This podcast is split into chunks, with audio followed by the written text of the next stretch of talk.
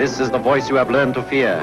This is the voice of terror. Stadtfilter. Die heutige Verschwörungstheorie dreht sich um ein Element, wo euch heute wahrscheinlich schon begegnet ist. In der Dusche, beim Morgenkaffee oder Tee oder beim Aspirin, wo ihr genommen habt, falls ihr mit einem Kater solltet aufgewacht sein.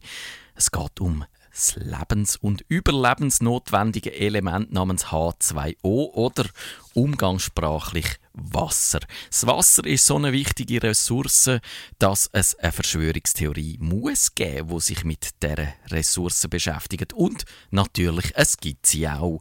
Es geht um Kontrolle über das Wasser. Das Wasser wird privatisiert, monopolisiert und als Machtmittel eingesetzt. Ihr erinnert euch vielleicht an James Bond-Film Quantum of Solace. Da verursacht der Bösewicht, der Dominic Green, eine Dürre und will dann das Wasser, das er in unterirdischen Seen gesammelt hat, der Regierung teuer verkaufen. Das ist nicht nur eine Agentengeschichte.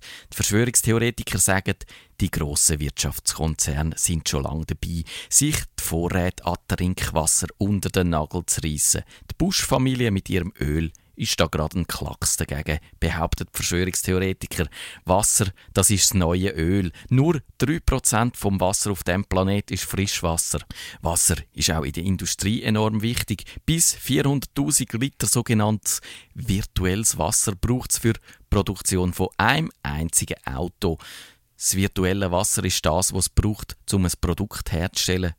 Für ein T-Shirt sind es ungefähr 1000 Liter von dem virtuellen Wasser und 10 Liter für ein einziges A4-Blatt Papier. 100 Milliarden US-Dollar ist das Wassergeschäft weltweit wert, und zwar pro Jahr. Und wenn sich Firmen wie der Agrarchemiegigant Monsanto der französische Multiviola und der grösste Lebensmittelkonzern der Welt sich das nicht entgehen lassen, dann ist es wahrscheinlich wirklich ein grosses Geschäft. Und der grösste Lebensmittelkonzern der Welt ist natürlich die schweizerische Nestle. Und wo ist die Verschwörung, könnte man sich fragen. Die meisten finden, Wasser sei eine natürliche Ressource. Sie kommt als Regen vom Himmel oben ab. Sie wird von Flüssen transportiert. Sie ist ein Geschenk von der Natur oder von Gott, wie gewisse meinen. Nestle zum Beispiel hat Stanwood im US-Bundesstaat Michigan eine Abfüllanlage. Dort wird das Ice Mountain Wasser pumpt.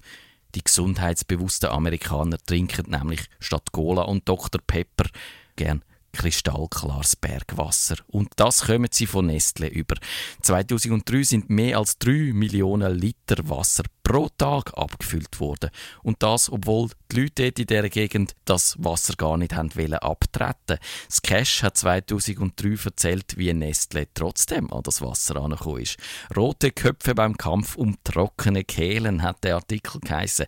Nestle hat beim Lake Michigan eine Pumpstation gebaut, weit im Giet Von dort bringt eine 18 Kilometer lange Pipeline das Wasser in ein Kaff namens Danwood und dort Eben dort steht die Abfüllanlage.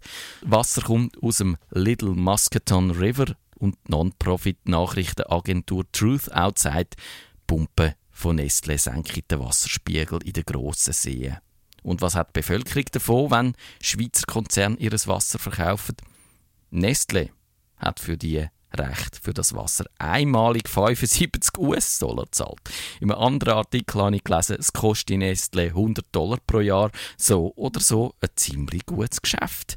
Die grossen Seen, wo langsam Wasser verlieren, sind dann die negative Auswirkung der Wasserspiegel, wo immer wieder abgesenkt wird, immer wieder zurückgeht und Nestle wo geschuld ist dran, aber nicht Nestle allein.